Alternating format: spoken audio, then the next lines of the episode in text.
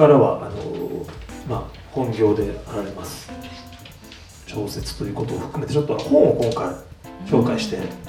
いただくと本当にそのねあの書かれてる小説を書かれてる本業の方にその他の本をおすすめしてもらうというのはとても興味深いんですけども。これはあのジュンパラヒリの提示なんですけどジュンパラヒリってあのインドインド人なんですけど、えーと、イギリスで生まれてアメリカで育ってる私と同い年の作家でものすっごい美人なんですけど「まあえーと、停電の夜に」っていうのが一番有名かな？停電の夜にっていう短編であのずっと短編を書いてきた作家なんですけど、はい、多分初めて長編小説を書いた。これがものすっ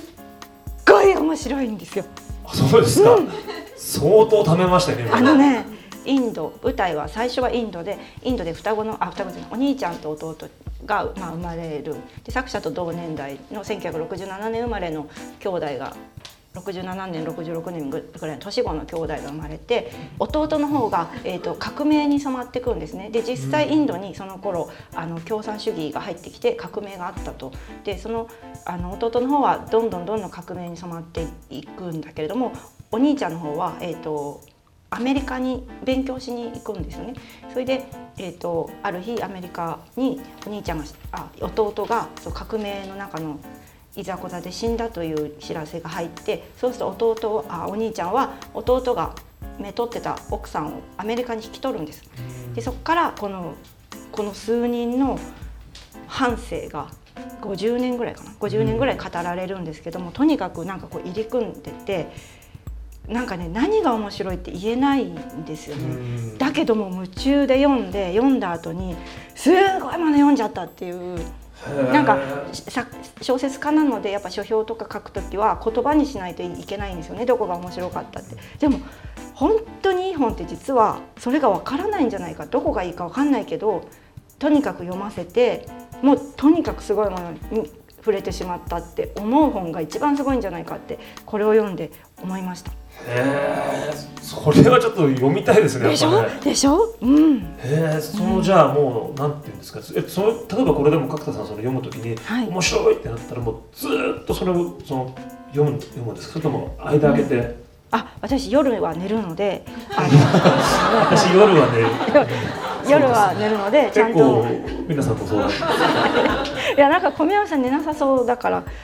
あの看板動かしたりとか。なんか寝なさそうな雰囲気があるから、はい、でも私あのちゃんと寝るので、え割と寝る時間来たら取っとくんですけど割夢中では読みました。あの途切れ途切れですけど。途切れ途切れ。はい。はい、あの実際その他の要するに作家さんの小説読む時ってどういう気持ちって言うと変ですけどあやっぱりそれはあの小説を書き始めたのは例えば二十歳からなんですけどその前にあの読む時間があって幼稚園ぐらいから、ね、読んでるから読み手としてのキャリアの方が長いので単純にもう何て言うか楽しみお楽しみがこれから始まりますみたいな感じであの自分の小説とは全くリンクしないところで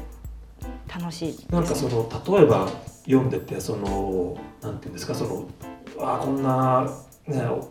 落とし方とかこういうストーリーなんだ悔しいとかねその、うん、うわやられたとかその同業者的な感覚っていうのはないもう全然ないですよね。ない、うん、読者本当に一読者っていうか、はいはい、うん、僕とか音楽とかあとほらやっぱそういうどうしてもそういうふうに聞いちゃうことありますよね。うんうん、あここで B メロから C メロこうやって持ってきたのかとかこれ元ネタこうだなとか、うん、なんかまあ、まあ、悔しいってことはないけどそういうなんかその、うんあの分かっちゃうようなことはあるじゃないですか多分。刺激を受けるみたいな。刺激受けてなんかそのまあある種のその構構造が分かっちゃうというか、うあの聞いててあここそうだよね普通 C メロこういうふうにいくけどきっとこう思われたいからこうしたんだなとかね。ああはい、えー、分かった。あの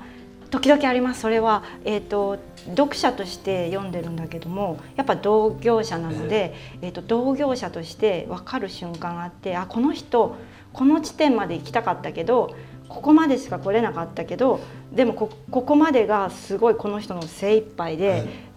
ていうのが分かったりとかあるいはここぐらいを目指してたのに実はこんなとこまでこの人は書いてしまって書いてしまったことに自分がびっくりしてるんじゃないかとか なんかそういうのはねちらっとあのうすな妄想かもしれないんだけど、やっぱり同業者として分かる時はありますよねそれは。ありますよね、うん。だから本当にその、まあ、例えば僕らでいうと本当ライブなんかを見てるとやっぱりそのね、と特にライブなんか結構その,、その時その時のお客さんとかいろんなものの兼ね合いがあるから、あこのギタリスト本当はこう行きたいんだろうけど、きっと、今日のベースがあまりこういうふうに乗ってないからしょうがないからこのくらいにしてるんだろうなとか、あの本当はきっとこの曲でやりたいんだけど、きっとこのお客さんのノリ的に考えてきっとこの感じしてるんだろうなみたいな、なんかそのやり取りみたいなのは面白いじゃないですか。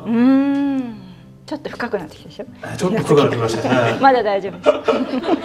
うん、そうなんです、そうなんです、そうなんですよね。本当にそう思う。あの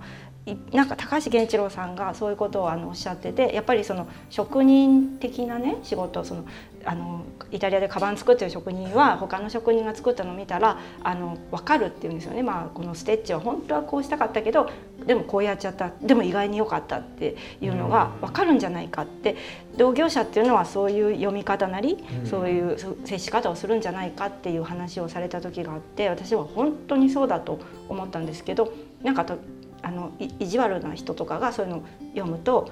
作家の書いたものは作家にしかわからないって言いたいのかみたいなあのな違う取り方をされちゃうので非常に誤解がある言い方だと思うんですけどそういうことじゃなくて同じことやってるからこそもしかして分かってる気持ちっていうのはあるかなと思います。なるほどね、でもまあ基本的にはジ角さんはどちらかというと本当に一読者としてはってもう、そうですねはい。本どのくらいちなみに読まれるんですか？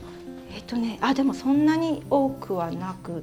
ないですね。波がありますけど1か月に56冊ぐらいだと思います。そのくらい、うん、そんなでもあのもちろん自分でもお書きになっててそのくらいは読めますか？時間で。なんかねあの全てに本があって、トトイレに本風呂場に本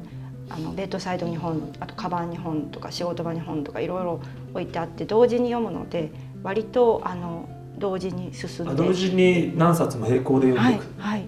あこれぐちゃぐちゃにならないですかそうって。いううん。ななんないですね。ならないです。今も別に無駄に間を空けてみたんですけど。あそうですか。だからでも僕もあんまり僕本読めなくて、うん、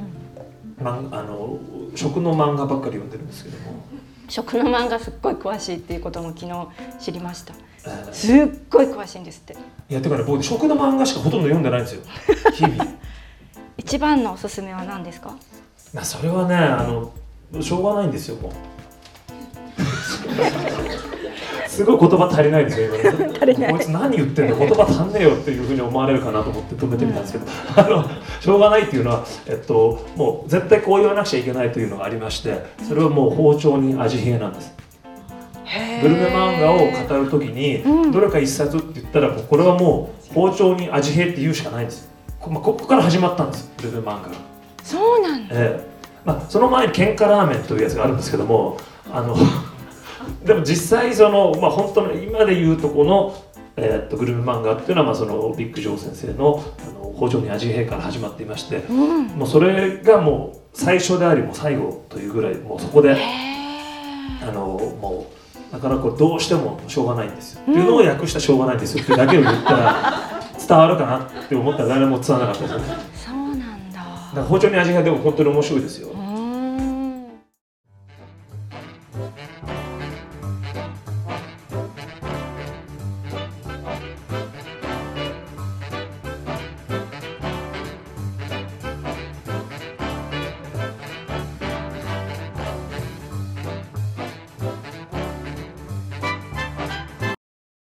宮山雄飛がプロデュースした大人のフリーラウンジ虎ノ門ラウンジのイベント情報です。